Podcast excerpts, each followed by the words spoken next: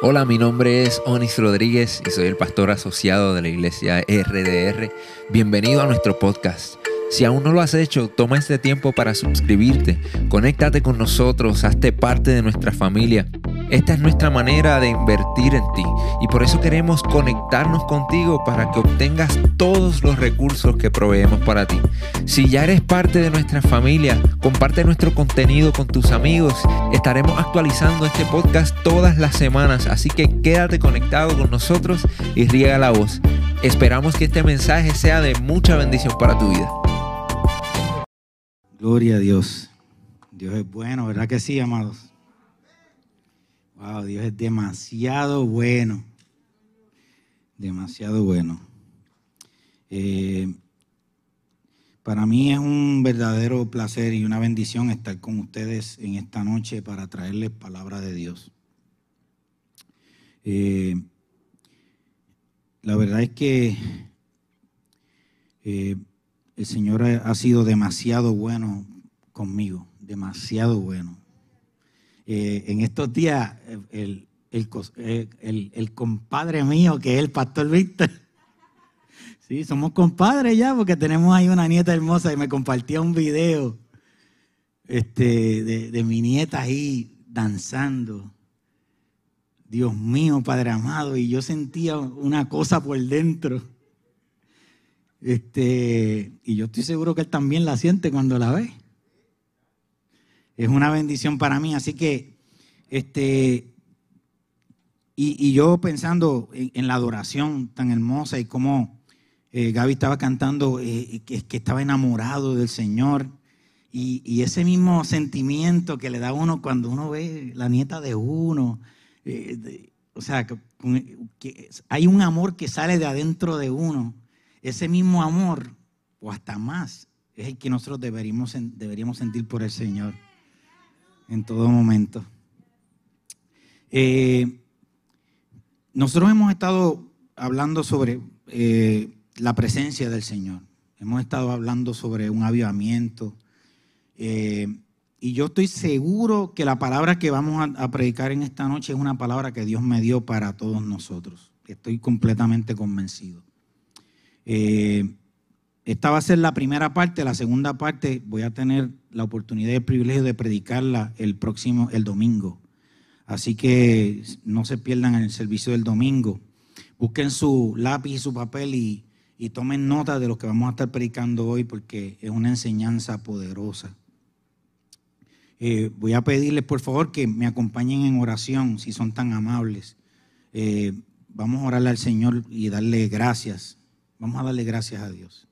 Señor, gracias te damos, Padre amado, Dios grande, bueno, poderoso. Gracias por tu bondad, gracias por tu misericordia.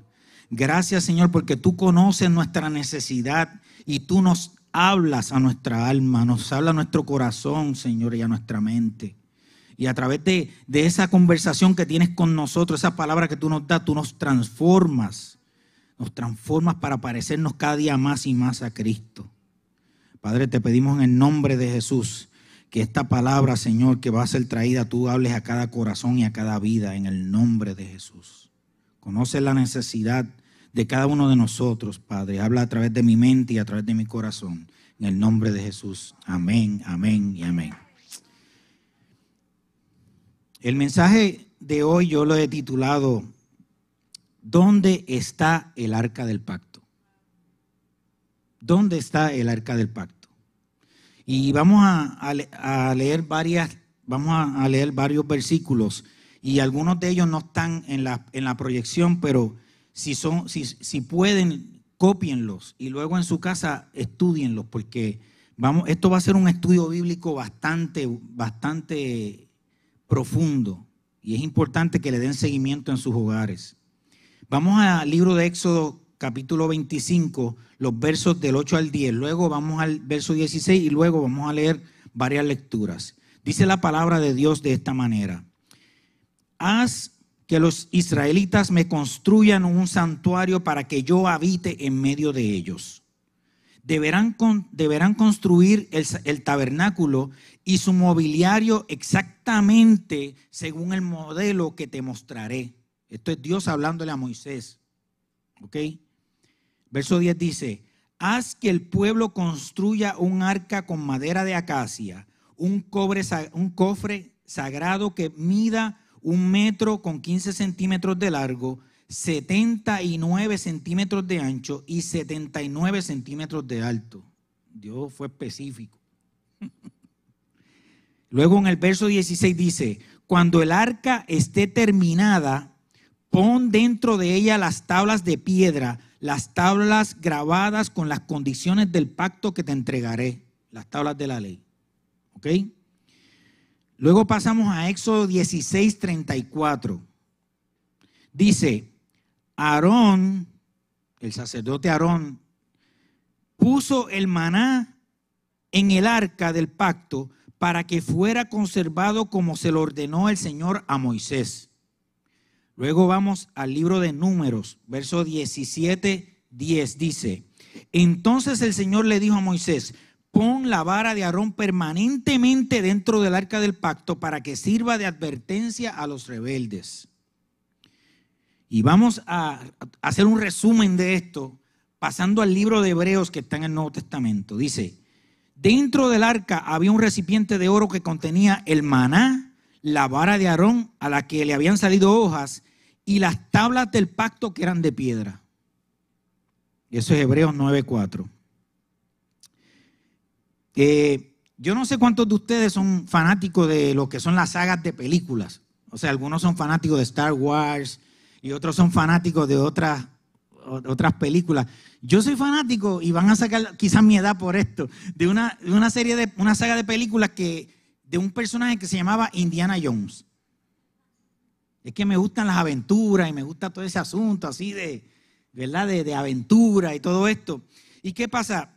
Indiana Jones fue una saga de películas y se trata de un, de un personaje que él era un arqueólogo que era un experto buscando reliquias y buscando objetos que supuestamente esos objetos tenían poderes sobrenaturales. ¿Ok? Y la primera película que él hizo se tituló precisamente En busca del arca perdida. Porque se trataba precisamente del arca de la que yo le estoy predicando en esta noche. Entonces, la trama era muy, es muy sencilla. Es que Indiana Jones fue contratado por el ejército de los Estados Unidos para que rescatara el arca del pacto de manos de los nazis. ¿Ok? Este, porque supuestamente el que tuviera en sus manos esta posesión iba a tener un poder sobrenatural absoluto y eso iba a determinar el curso de la guerra. Entonces Indiana Jones tuvo que superar muchísimas pruebas y problemas para poder llegar al arca y rescatarla de manos de los nazis, porque el poder que tenía el arca del pacto podía determinar al fin y al cabo eh, los sucesos finales. Pero ahora yo viene esta pregunta, ¿qué era el arca del pacto de acuerdo a la Biblia? ¿Ok? Cuando Moisés bajó del monte Sinaí con las tablas de la ley, eh, él también le hizo una petición muy especial al Señor y él le dijo al Señor, Señor, yo te pido que tu presencia no se vaya de mí. Te pido que tu presencia no se vaya de mí. Entonces Dios le responde, pero Dios le responde con una serie de instrucciones bien claras que él tenía que obedecer. Y entre esas instrucciones claras que él tenía que obedecer, habían dos muy importantes. Primero que construyera el santuario un santuario, y que construyera el arca del pacto. Y esa arca del pacto él la iba a guardar en el santuario. ¿Ok? La idea que Dios tenía del arca del pacto era proveer a Moisés un punto de encuentro y una comunicación directa con él a través del arca. Y a la misma vez esta arca iba a servir de un símbolo de la presencia de Dios para el pueblo de Israel. ¿Ok?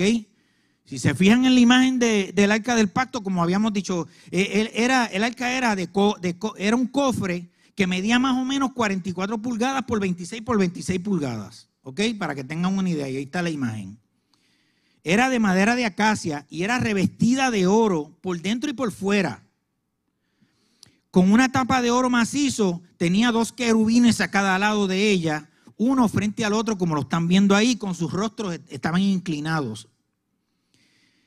Y era guardada dentro del tabernáculo en un compartimiento, podemos decir en un cuarto, que se llamaba el lugar santísimo. El, el tabernáculo tenía varias, varios lugares importanres. Estaba el, atrio, los atrios del, santuario, estaba el lugar santo y luego el lugar santísimo. Y el lugar santísimo era donde estaba guardada el arca del pacto.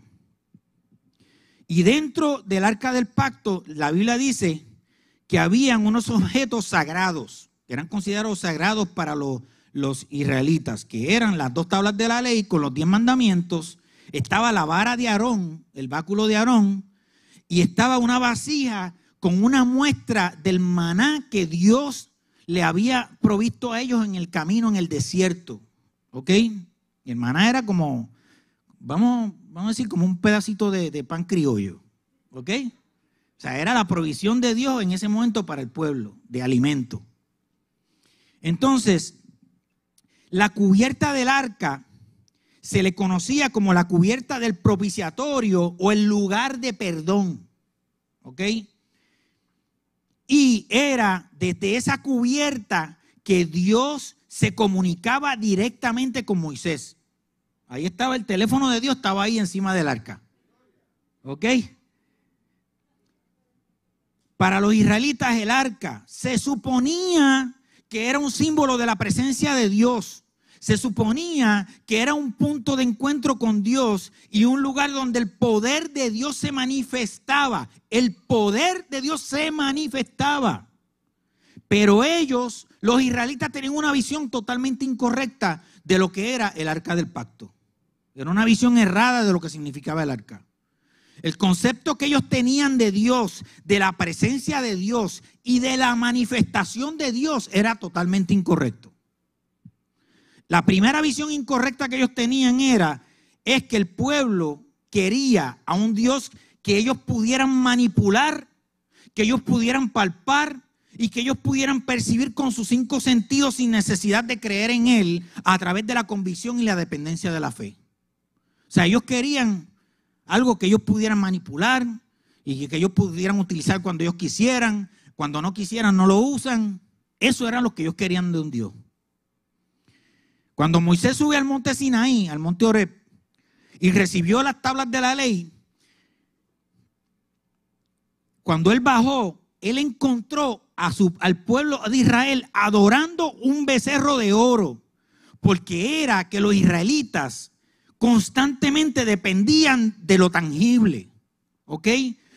Como muestra de la manifestación y el poder de Dios. Él cuando baja de allá, ¿qué excusa le dieron ellos? Ah, pero como tú no estabas, como no había algo tangible que pudiéramos ver, que pudiéramos tocar, pues nosotros decidimos construir, fabricar un becerro de oro que nosotros pudiéramos manipular y manejar y pudiéramos tocar y que pudiéramos hacer con él, tenerlo ahí de frente y tocarlo y percibirlo y sentirlo. Ellos no veían a Dios tal como se le había manifestado a Moisés en la salsa ardiendo, como se le había manifestado a Moisés cuando le entregó las tablas de la ley, cuando Dios le dijo a él, yo soy el que soy, soy el Dios omnipotente, soy el Dios omnisciente y soy el Dios omnipresente. La segunda visión incorrecta que tenía el pueblo de Israel era que ellos trataban el arca, que el arca era el símbolo de la presencia de Dios, no era la presencia de Dios, era el símbolo. Ellos trataban el arca como si fuera un amuleto. Ellos estaban confundidos porque no veían el arca como un mero símbolo de la presencia de Dios, sino que literalmente ellos creían que ese objeto era la presencia de Dios. Por eso le atribuían al arca, al símbolo, más poder que al mismo Dios. Fíjense qué cosa. Y eso lo vemos a lo largo de la Biblia. Y no, y no voy, a, no voy a, hacer énfasis en eso ni le voy a, a, dar más explicaciones porque estaríamos toda la noche hablando de eso. Pero miren, ellos no entendían que la presencia de Dios no es un objeto o una herramienta que puedes usar o manipular cuando, cómo y dónde la necesites. Los israelitas se volvieron unos fetichistas. ¿Saben lo que es fetichistas? Que adoran objetos.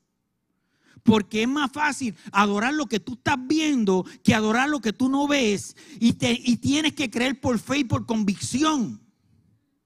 Miren qué cosa.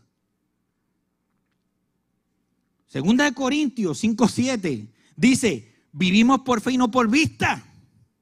La Biblia lo dice.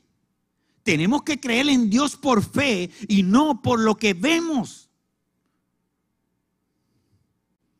La tercera visión incorrecta que ellos tenían es que, que, ellos creían que la presencia de Dios era sinónimo de las emociones y del emocionalismo. La mayor parte del tiempo los israelitas vivieron una relación emocional con Dios. La mayor parte del tiempo. Ellos dieron vueltas por el desierto por culpa de tomar decisiones emocionales. A la primera dificultad que ellos enfrentaban, ellos comenzaban a quejarse. Al primer problema que se enfrentaban en el desierto, empezaban a quejarse, ay, ¿por qué me sacaste de Egipto?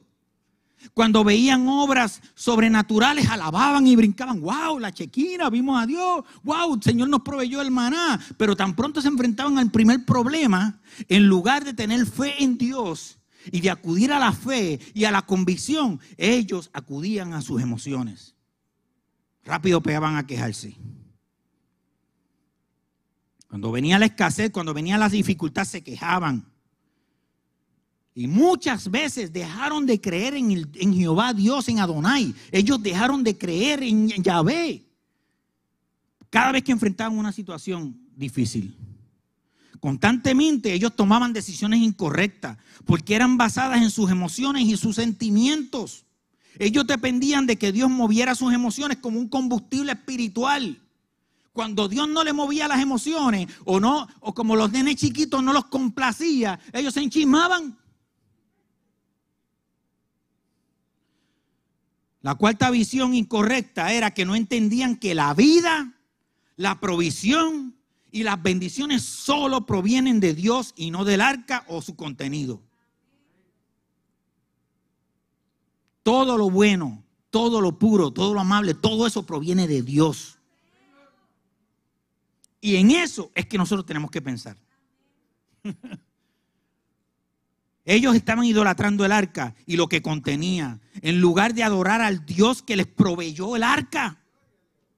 El Dios proveedor, en vez de, de adorar al Dios proveedor, adoraban el arca. estaban adorando, miren, esto es poderoso, amado. Ellos estaban adorando el punto de encuentro con Dios. ¿Cuántos de nosotros cometemos el error de, estar detrás de la gente porque son buenos predicadores? Estamos adorando el punto de encuentro con Dios. ¿Cuántas veces nosotros sentimos gozo cuando, cuando, cuando Dios nos habla, cuando Dios nos, cumple las promesas, cuando Dios no, no, no, no, no, nos mima? Pero cuando Dios decide guardar silencio, porque es el momento de Dios guardar silencio en tu vida, ya le perdimos la fe. Mucha gente, o sea, ah, vamos para tal concierto que ahí va a estar eh, Maverick City. Vamos para allá, wow, ahí sí hay punción de Dios. Pero el domingo nos pesa venir a adorar junto con el grupo del RDR. Porque no son Maverick City. Digo, estoy usando eso de ejemplo, que me perdonen los de Maverick, no estoy diciendo que no sean gente de Dios. Moisés ya había entendido que Dios no era la manifestación sobrenatural. Dios no era eso. Ya Moisés lo había entendido. Sino que lo sobrenatural era resultado y consecuencia de su presencia. Cuando Dios está y está presente, ocurren grandes cosas. Ocurren cosas sobrenaturales. Pero cuando no ocurren cosas sobrenaturales, también Dios está ahí. Pero el pueblo pensaba que la presencia de Dios solamente estaba en lo sobrenatural, que se manifestaba sobre el arca, la chequina. Ah, eso sí. Pero ¿qué pasa cuando la chequina no sale? Uh, Dios me abandonó, Dios no está. ¿Qué pasó? Ellos, ellos cuando, cuando, ellos creían que esa arca, ah, es así en la presencia de Dios. ¿Por qué? Porque ahí la chequina es donde sale. Sale de ahí se muestra a Dios desde ahí. Desde ahí Dios le habla a Moisés. eso es presencia de Dios. Pero el poder está y proviene, mis hermanos, solamente de Dios. Dios es quien nos da los recursos, Dios es quien nos da las bendiciones. Y, y cuando no hay una bendición material, recuerda que hay una bendición espiritual de camino.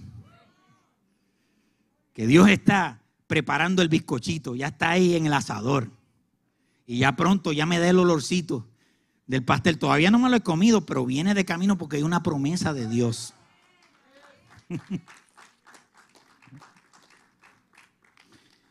Y yo, yo me pregunto, mis amados, ¿cómo se compara el pueblo de Dios del nuevo pacto, que somos nosotros, la iglesia de Cristo, con el pueblo de Israel? ¿Cómo nos comparamos? Miren, Gálatas 3, 29 dice, y si, y si ustedes pertenecen a Cristo, son la descendencia de Abraham y herederos según la promesa. O sea, si tú perteneces a Cristo, tú eres el nuevo Israel. Tú eres el pueblo de la promesa. O sea, hemos heredado bendiciones que le tocaban al pueblo de Israel. Y ahora bendiciones mejores porque ahora en Cristo, en Cristo no necesitamos estar sacrificando cordero. Porque ya el cordero perfecto fue sacrificado por nosotros. Quiere decir que la, iglesia de Cristo heredó la promesa de Abraham, la heredó. Y por ende somos el pueblo escogido de Dios, con todos esos privilegios y todas las bendiciones. El problema parece que ha sido que al heredar las promesas, parece que también heredamos los conceptos erróneos que tenía el pueblo de Israel. Como si fuera un paquete, lo hemos heredado. ¿A qué me refiero con esto?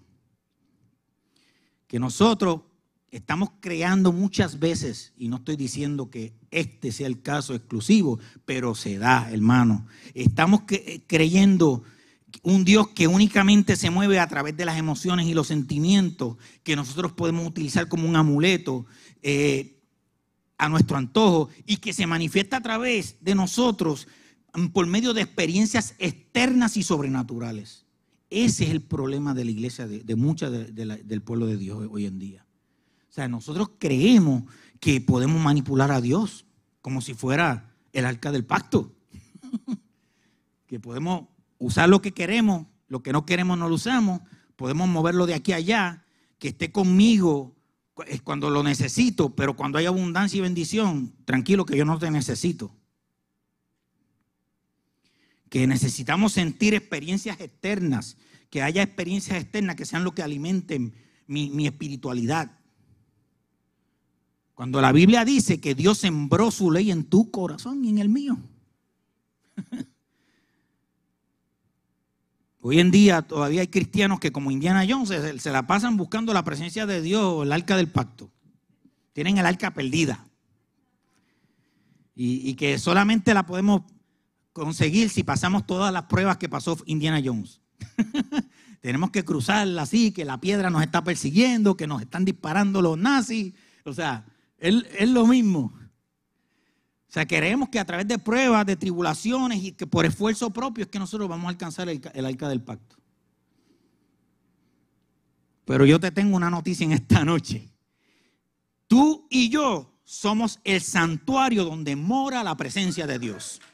Hermano, gloria a Dios. Tú y yo somos el santuario donde mora la presencia de Dios. Deja de buscar el arca en otro lado. Deja de buscarla.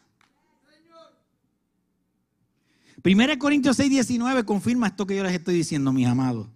Dice, ¿acaso no saben que su cuerpo es templo del Espíritu Santo? Quien está en ustedes y al que han recibido de parte de Dios. Ustedes no son sus propios dueños. Gloria a Dios. Qué bueno que yo no soy mi propio dueño. Qué bueno que yo pertenezco a Dios porque ahora yo soy el santuario, tú eres el santuario, somos templo del Espíritu Santo.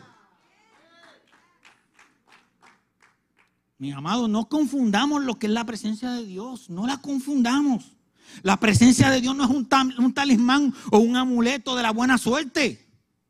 La presencia de Dios no es como, como yo me acuerdo de las películas de antes de vampiro, que sacaban un poco de ajo o sacaban un crucifijo y ya, ya, ya estoy espantando al vampiro. No, mis amados, la presencia de Dios no es un amuleto que podemos usar como un objeto a nuestro favor. La presencia de Dios es la presencia de Dios. Del Dios creador, omnipotente, omnisciente, dueño de mi ser. Y el que Él establezca su presencia en mí por medio del Espíritu Santo, Dios mismo, quiere decir que su, su misericordia en su máxima expresión. Está mostrando su misericordia a nosotros. La presencia de Dios no es un almacén de beneficios propios. No es un sitio donde yo puedo ir y, agarrar lo que yo quiero y lo que yo no quiero no aceptarlo. Hay beneficios, hay bendiciones, pero hay unas obligaciones que yo tengo que hacer. La presencia de Dios no es una manifestación emocional como los israelitas creían. De ver para creer. no, no. La presencia de Dios, yo creo en ella por fe creo en ella por fe. Si no, si, si, la presencia de Dios no está como le pasó a Elías, no está en el fuego, y no está en el trueno, y no está en el terremoto, tranquilo que la presencia de Dios está en el silbido apacible. Ahí está la presencia de Dios. La presencia de Dios no son reglas ni liturgia, hermano. En lo que hacemos aquí para adorar a Dios, eso es producto de un corazón agradecido a Dios. La adoración es producto de un corazón agradecido a Dios por lo que Él ha hecho por nosotros. No es que a través de la adoración yo llamo la presencia de Dios. Estamos equivocados. Esto yo lo hago porque amo a Dios. Como, como cantaba Gaby, Dios mío, te amo, Padre. Te amo. Gracias, Dios mío, por lo que tú has hecho por mi vida. La presencia de Dios no es la abundancia de las cosas materiales, como muchos predican.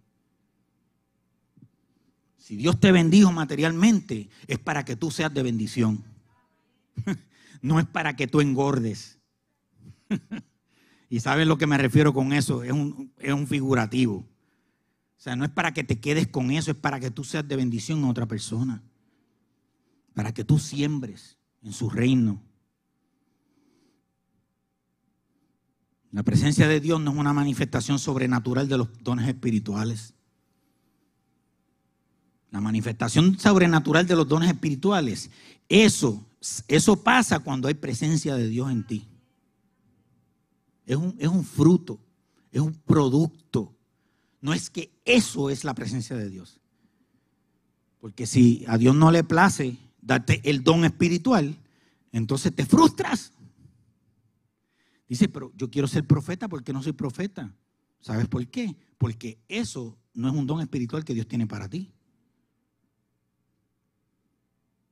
A lo mejor tu don es el don de servicio. No sé.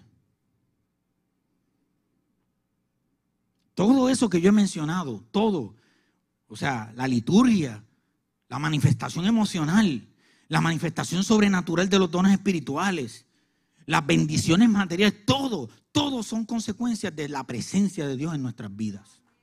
Pero eso no es la presencia de Dios. Eso es un fruto nada más. ¿Saben lo que significa la presencia de Dios en nosotros, mis amados? ¿Saben qué implica la manifestación de su presencia en nosotros? Su presencia es consolación. Les enviaré el consolador, el Espíritu Santo. Su presencia es misericordia y gracia. Su muerte en la cruz, muriendo donde se suponía que estuviéramos nosotros muertos en nuestros delitos y pecados, Él tomó nuestro lugar. Eso es misericordia y gracia. Eso es la presencia de Dios. Su presencia, aunque no nos guste, es confrontación y convicción de pecado. Porque el Espíritu Santo nos habla en nuestro corazón, dice, Orlando está haciéndolo mal. Arrepiéntete. Vira de tus malos caminos, cambia tus malos caminos y vuelve, y vuelve tu rostro a mí. Eso es convicción, eso es presencia de Dios. Su presencia es transformación y santificación. Eso es la presencia de Dios, transformación y santificación. Si tú estás en el proceso de transformación, ten paciencia que Dios te va a transformar. Pero tienes que entender que su presencia es confrontación, transformación y santificación. La presencia de Dios, ¿sabe lo que es, hermanos? Es depender única y exclusivamente de Él. Es depender de Él. Es vivir por Él. Es vivir para Él. Y muchos aún no han comprendido que la manifestación de su presencia va a traer, va a traer junto con ella, con, la manifestación de su presencia, va a traer un proceso en nosotros. Nos va a procesar. Va a hay un propósito transformador en la presencia de Dios en nuestras vidas. Porque eso es lo que Dios quiere para nosotros, transformar nuestras vidas y convertirnos cada día más y más, parecernos a Cristo. Debemos entender de una vez por todas que el día que Jesús murió en la cruz del Calvario, el templo del velo, el, velo del templo se rasgó en dos. Y ahora el hombre tiene acceso directo a la santidad del Padre a través del Espíritu Santo. Ya no es una sola vez al año. Él está con nosotros a cada momento. Él dijo, yo me voy, pero les enviaré un consolador y lo envió. Y está en nosotros y con nosotros a cada paso. Dios mismo está con nosotros, consolándonos. El Espíritu Santo, el Paracleto, está con nosotros transformándolo, transformando cada día más. Y esa es la mayor muestra de la presencia de Dios en el hombre. Gloria a Jesús. Ese es el trato de Dios hacia el hombre. Que al creer en Jesús, nosotros nos convertimos en sus hijos. Y esto nos hace bendecidos a través de la presencia del Espíritu Santo en nosotros. Gloria a Dios, hermano. La presencia del Espíritu Santo en nosotros trae como un regalo divino todas las bendiciones representadas en el arca. Todas. La vara de Aarón, el maná, las tablas de la ley, todo. La presencia de Dios en nosotros, la presencia del Espíritu Santo nos trae los dones y talentos. La Biblia dice que toda buena dádiva y todo don perfecto viene del Padre las luces. Hay, hay un don, hay un regalo de parte de Dios a través del Espíritu Santo para nosotros. Y eso representa la vara de Aarón, dones y talentos. También está la representación de las tablas de la ley. Lo que pasa es que en Hebreos 10, 16 nos dice a nosotros que ahora la ley no está escrita en tablas de piedra, ahora la ley está escrita en nuestros corazones a través de la presencia del Espíritu Santo redalguyéndonos.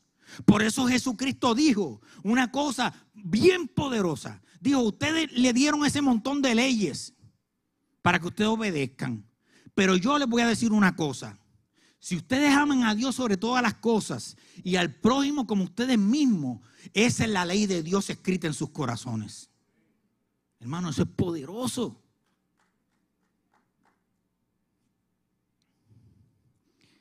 El maná, símbolo de la provisión de Dios. Jesús dijo, mire, no se preocupen por nada. Por nada, porque yo soy el que les suple a ustedes su necesidad. No estén, preocupados por nada. Estamos enfermos, no te preocupes. Tienes problemas en tu casa, con tu hijo, con tu matrimonio, no te preocupes, ya Él proveyó, ya él, él es nuestro proveedor. El maná está en el arca.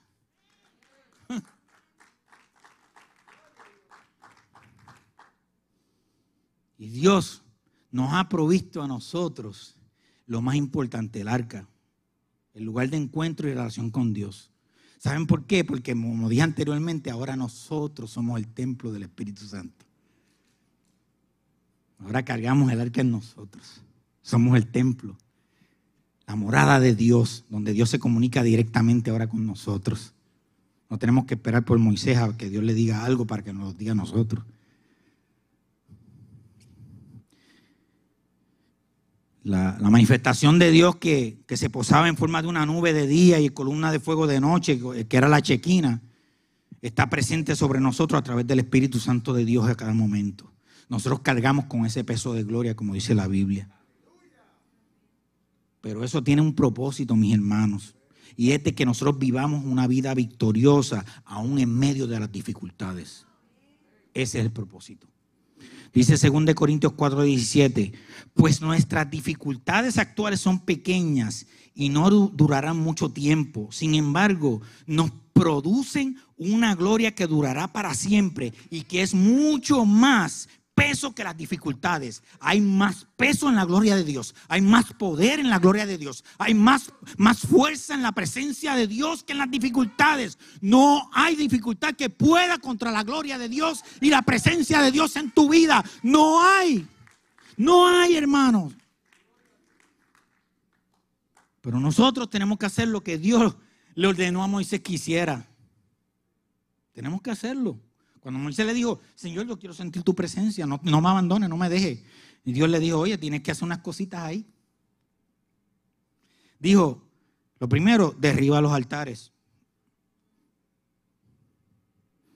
Y quizás tú dices, no, yo no, yo no tengo un altar en mi casa. Oye, pero a lo mejor hay algo que está quitándole la prioridad a Dios en tu vida. Y ese es tu altar de adoración. Tienes que derribar ese altar. Porque no puede haber nada que tú estés adorando que no sea a Dios. A lo mejor tu altar es tu hijo. A lo mejor tu altar es tu trabajo.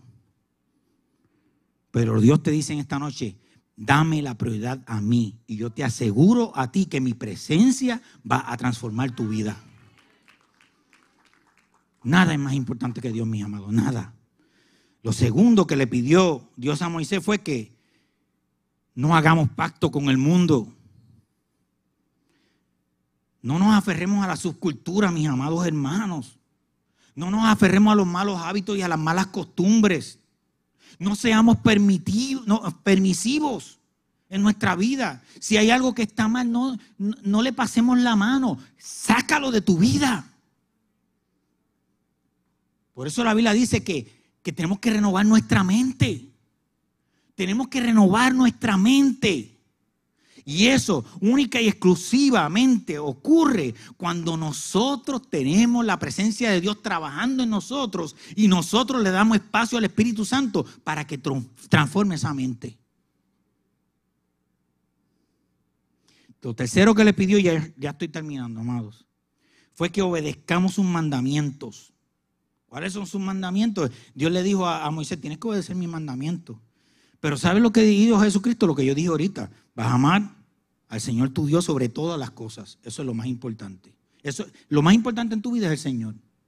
Pero te voy a decir algo. Tienes que amar también a tu prójimo como te amas a ti mismo. Como tú te cuidas y te proteges, tú tienes que amar a tu prójimo. Cuarto, Dios le pidió a Moisés que permitiera ser perfeccionado. El Espíritu Santo a nosotros nos santifica por medio de la fe y no por las obras, hermanos. Las obras tienen que salir producto de un corazón agradecido. Pero lo que te va a transformar es nuestra fe, mantener nuestra fe en Cristo Jesús y en la obra a través del Espíritu Santo que está haciendo en nosotros. Miren lo que dice Gálatas 3:3 para confirmar esto. ¿Será posible que sean tan tontos? Después de haber comenzado su nueva vida en el Espíritu? ¿Por qué ahora tratan de ser perfectos mediante sus propios esfuerzos?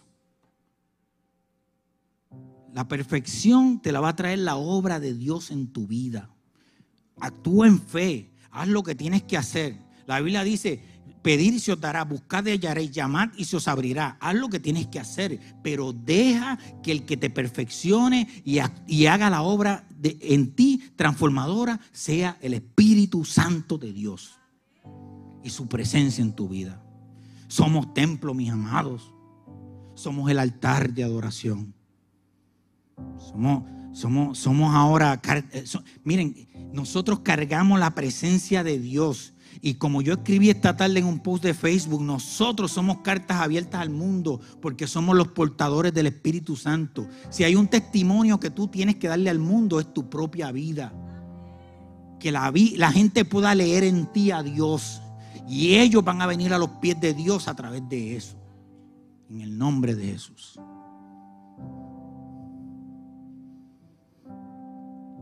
Quiero, quiero orar por ustedes, mis amados, si me lo permiten. Y quiero pedirle al Señor que, que nosotros podamos entender claramente, me incluyo, que, que tengamos un concepto claro de lo que es la presencia de Dios. Lo que es Dios en nosotros.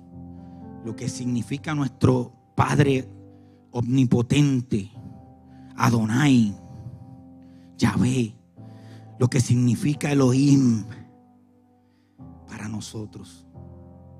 Que no dependamos de lo que sucede en nuestro interior para llenar nuestro, nuestra gasolina espiritual nuestro combustible, para que nos dé combustible espiritual, sino que nosotros seamos los que exterioricemos desde nuestro corazón esos actos sobrenaturales, esa adoración que salga de nuestro corazón, que nosotros cambiemos el ambiente en nuestro trabajo, que cambiemos el ambiente en nuestros hogares, que cambiemos el ambiente en nuestras casas, que seamos nosotros la luz. La luz se genera desde nosotros eh, hacia afuera. No tengo que depender de la luz que prenda otro. ¿Por qué? Porque el Espíritu Santo de Dios está en nosotros mismos. No dependo de que del predicador de fulano, que ese sí tiene unción. No, no. La unción de Dios está en ti. El Espíritu Santo de Dios está en ti. Dios te ha dado la autoridad para orar, para echar fuera demonios, para sanar a los enfermos a través de la oración y del poder de Dios manifestado en tu vida a través de su Espíritu. Gloria a Dios. Me acompañan ahora mis amados, por favor. Padre, yo te doy gracias, Señor Gracias porque siento tu presencia en mi vida, transformando mi corazón, transformando mi mente. Señor, yo te pido, Señor, ser un instrumento tuyo para gloria y honra de tu nombre, Señor. Señor, que yo no tenga que depender de nada ni de nadie, solamente de ti. De ti es que hay que depender, Padre amado. Señor, que yo sea un instrumento de bendición a otras personas, Padre que yo sea un instrumento para que otros vengan a tus caminos a través de, mi propia vida, de lo que ven en mí, que ellos digan, yo quiero eso que tú tienes. Padre, en el nombre de Jesús yo te lo suplico, Padre amado. Sigue teniendo, mostrando tu misericordia para nosotros, Señor. Y no nos abandones nunca, Padre amado. Que tu presencia nos dirija a cada paso de nuestra vida. En el nombre de, de Jesús te lo pedimos, Padre amado. Amén. Amén y amén. Gloria a Dios. Gracias, Señor. Dios los bendiga, amados. Gracias. Gracias por su paciencia. Gracias. Gracias por conectarte con nosotros. Si este mensaje ha sido de bendición para tu vida, te voy a pedir tres cosas. Primero, Hazte parte de nuestra familia. Suscríbete a nuestro podcast y conéctate todas las semanas con nuestro contenido. Número 2. Comparte nuestro contenido con tus amigos. Y número 3. Considera la posibilidad de asociarte con nosotros. Si Dios ha impactado tu vida a través de este ministerio, ayúdanos con tus donaciones a continuar bendiciendo a mucha gente. Lo puedes hacer yendo a iglesiardr.com diagonal donaciones.